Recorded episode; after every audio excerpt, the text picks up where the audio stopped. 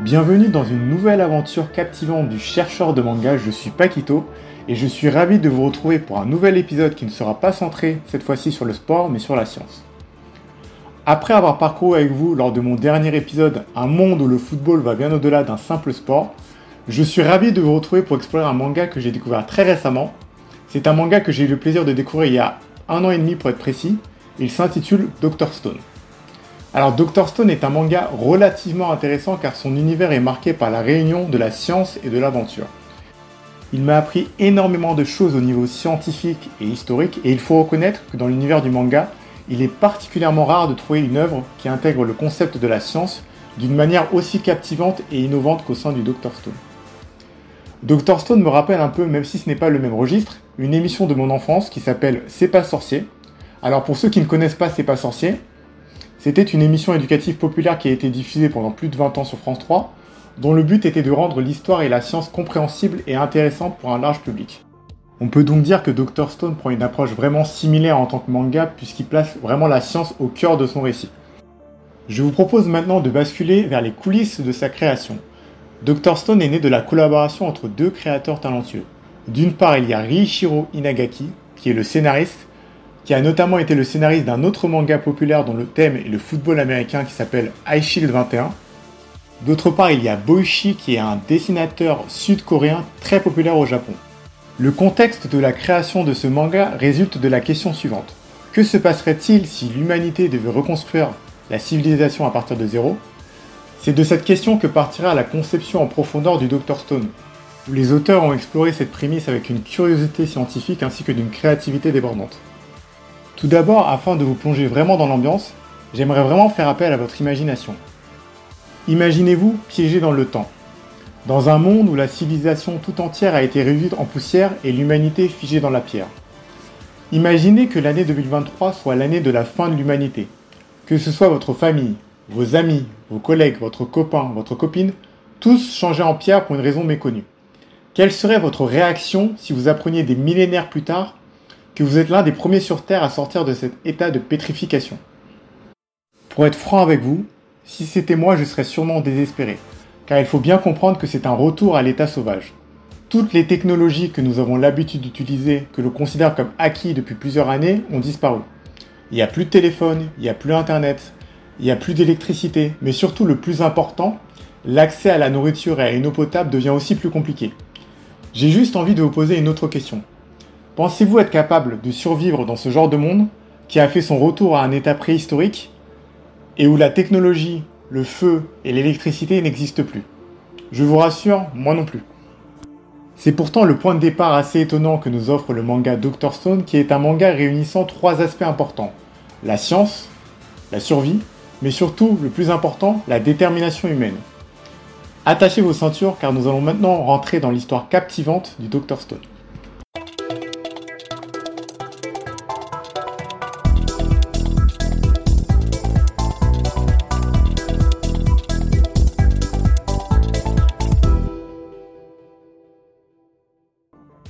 L'histoire du Dr Stone débute dans un monde qui a connu un phénomène inexplicable. En une fraction de seconde, toute l'humanité a été pétrifiée en statue de pierre puis figée dans le temps. Plusieurs millénaires passent après ce phénomène paranormal où la nature a vraiment repris ses droits.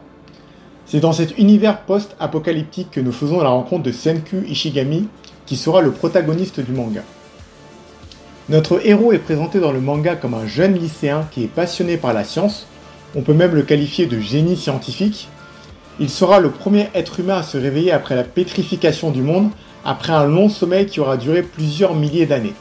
3719 ans, pour être précis.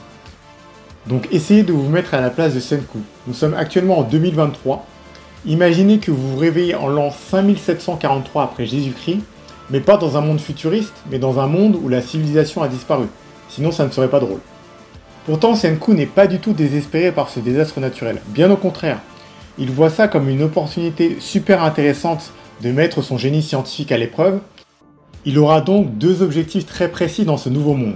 Dans un premier temps, utiliser la science pour briser les statues de pierre et réveiller l'humanité de son sommeil millénaire, mais également de redonner à la civilisation son éclat d'antan en réinventant toutes les technologies et inventions qui ont constitué les périodes historiques de l'Antiquité à aujourd'hui. Senku ne sera cependant pas seul au monde. Au fur et à mesure de l'œuvre, il sera accompagné par d'autres personnages qui vont l'aider dans son objectif de reconstruction de civilisation. Je vous propose de vous en présenter quatre d'entre eux. Senku sera rejoint dans sa quête par Taiju Oki. Alors Taiju est considéré comme l'un des personnages principaux du manga. Il est l'ami d'enfance de Senku. Il est sorti de son état de pétrification 6 mois après celui-ci et il est présenté physiquement comme un jeune homme musclé avec des cheveux bruns hérissés. C'est un personnage au caractère diamétralement opposé à celui de Senku. Si Senku est présenté comme un génie scientifique doté d'une grande intelligence, Taiju est quant à lui peu futé, cependant il a un corps extrêmement robuste et dispose d'une endurance et d'une détermination inébranlables, ce qui sera nécessaire à Senku pour ses futurs objectifs. Senku et lui sont un peu la représentation de l'association entre les muscles et le cerveau. Il admire énormément Senku malgré le fait qu'il n'a une compréhension plus que limitée de ses pratiques scientifiques, cependant il n'hésite pas à l'assister en lui fournissant la main-d'œuvre nécessaire. Malgré son apparence plutôt intimidante, c'est un homme doux et attentionné, et il est amoureux de Yuzuhira Ogawa, qui est un personnage que je vais présenter juste après. Il s'agit personnellement de l'un de mes personnages préférés car le duo comique qu'il forme avec Senku est, assez saisissant. C'est un duo qui est caractérisé d'une part par Taiju et sa force brute, mais son caractère très naïf, et Senku qui est quant à lui très intelligent mais plutôt limité physiquement. Passons maintenant à Yuzuhira Ogawa, qui est l'atout charme et fraîcheur du Dr Stone. Car contrairement à ses deux amis d'enfance, Senku et Taiju, elle est la voix de la raison et de la compassion. Son attitude positive et sa grande gentillesse apportent une touche d'humanité et une perspective différente dans un monde où seule la science, caractérisée par Senku, et la force physique, caractérisée par Taiju, prédominent. Elle est la représentation de l'importance des liens humains et des émotions dans un monde post-apocalyptique. Par la suite, j'aimerais vous parler d'un personnage qui incarne la soif de connaissance et la passion pour la science. Il s'agit de Chrome. Alors Chrome est originaire du village Ishigami qui est un village que Senku découvrira quelques temps après son réveil de sa pétrification. Chrome sera captivé par les découvertes scientifiques de Senku et il va rapidement devenir un allié essentiel dans sa quête de réveiller la civilisation. Sa curiosité naturelle et son enthousiasme pour la science ajoutent une touche de fraîcheur à l'équipe. Et il sera rapidement considéré comme le bras droit de Senku, même si tout comme son maître, il sera plutôt frêle physiquement. Il me semble essentiel de vous parler d'un autre personnage disposant d'une importance capitale au sein de l'équipe de Senku. Il s'agit de Kohaku. Alors tout comme Chrome, elle est originaire du village Ishigami, cependant, contrairement à celui-ci, c'est une guerrière exceptionnelle. Son agilité et sa maîtrise des arts martiaux font d'elle une adversaire redoutable pour quiconque croise son chemin. Mais au-delà de ses compétences physiques, Kohaku apporte également une perspective unique à l'équipe.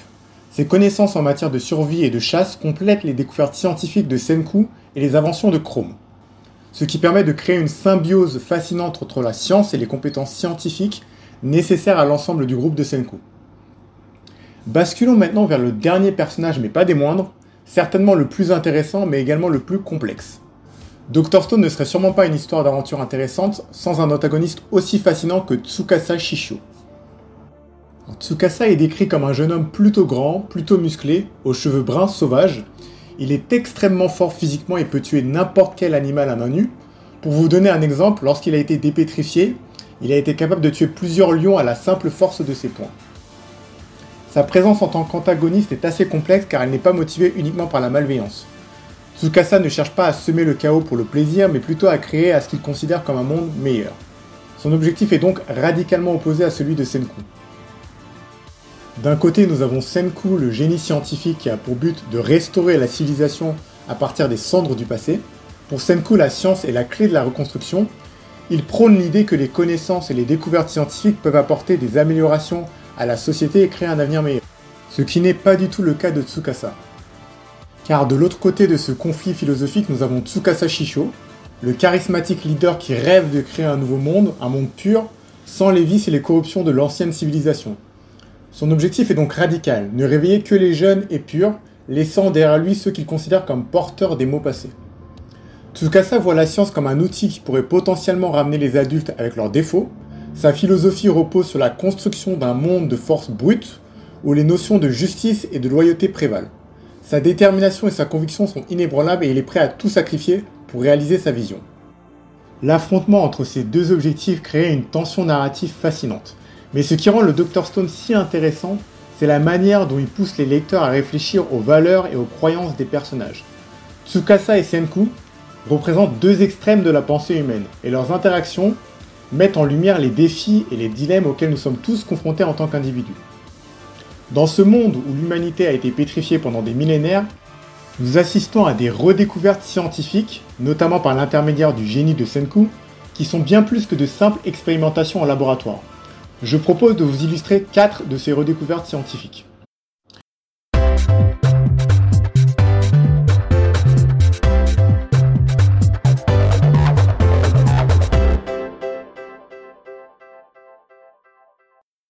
D'abord, il y a la poudre à canon.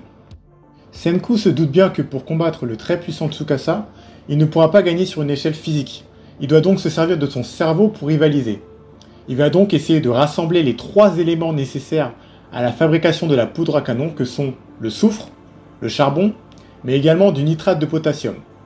Ces trois éléments seront nécessaires à l'élaboration de la poudre à canon, mais également afin de contrecarrer le plan de Tsukasa.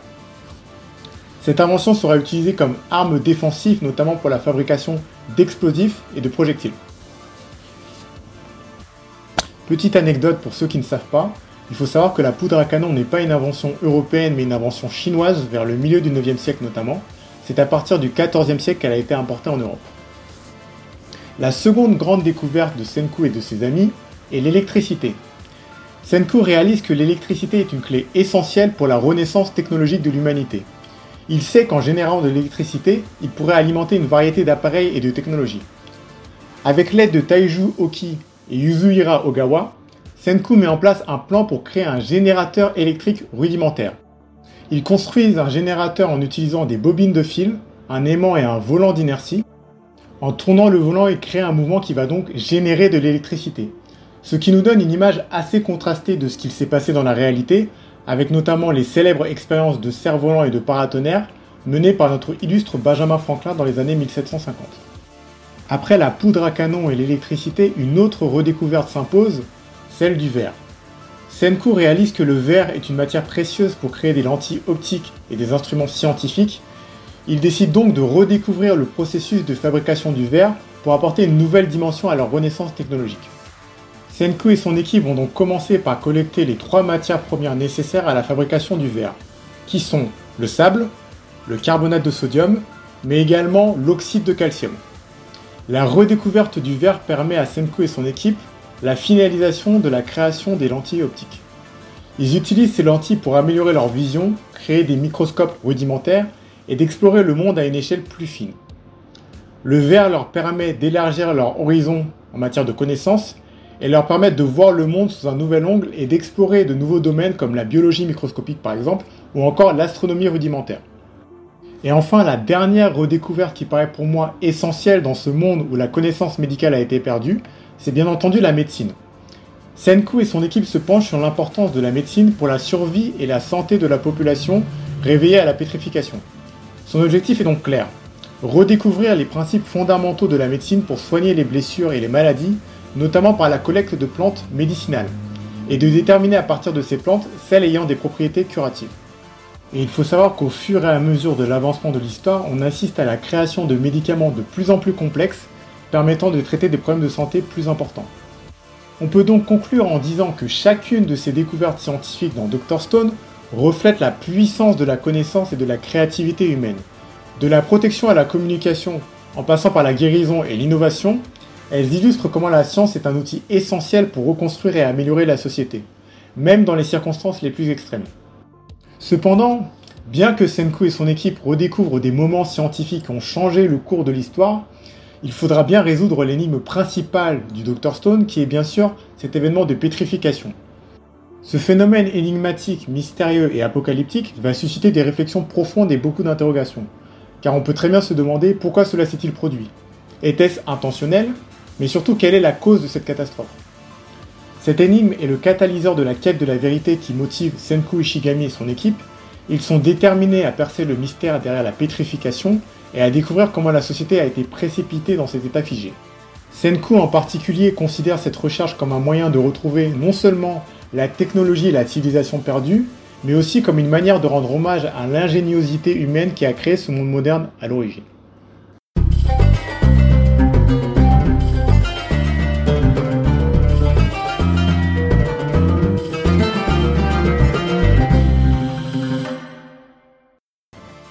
C'était Paquito, et je tiens à vous remercier d'avoir exploré avec moi l'univers du Dr Stone. N'oubliez pas que la persévérance et l'esprit d'équipe sont des éléments clés pour surmonter les défis, que ce soit dans un monde post-apocalyptique, mais également dans notre propre réalité. Je vous donne rendez-vous très bientôt pour une nouvelle aventure où nous plongerons dans l'univers fascinant de Yu Yu Hakusho.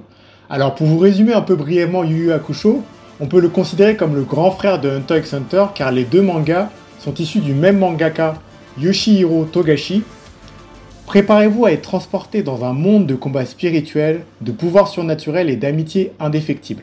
Restez à l'écoute, car une nouvelle aventure nous attend dans le chercheur de manga.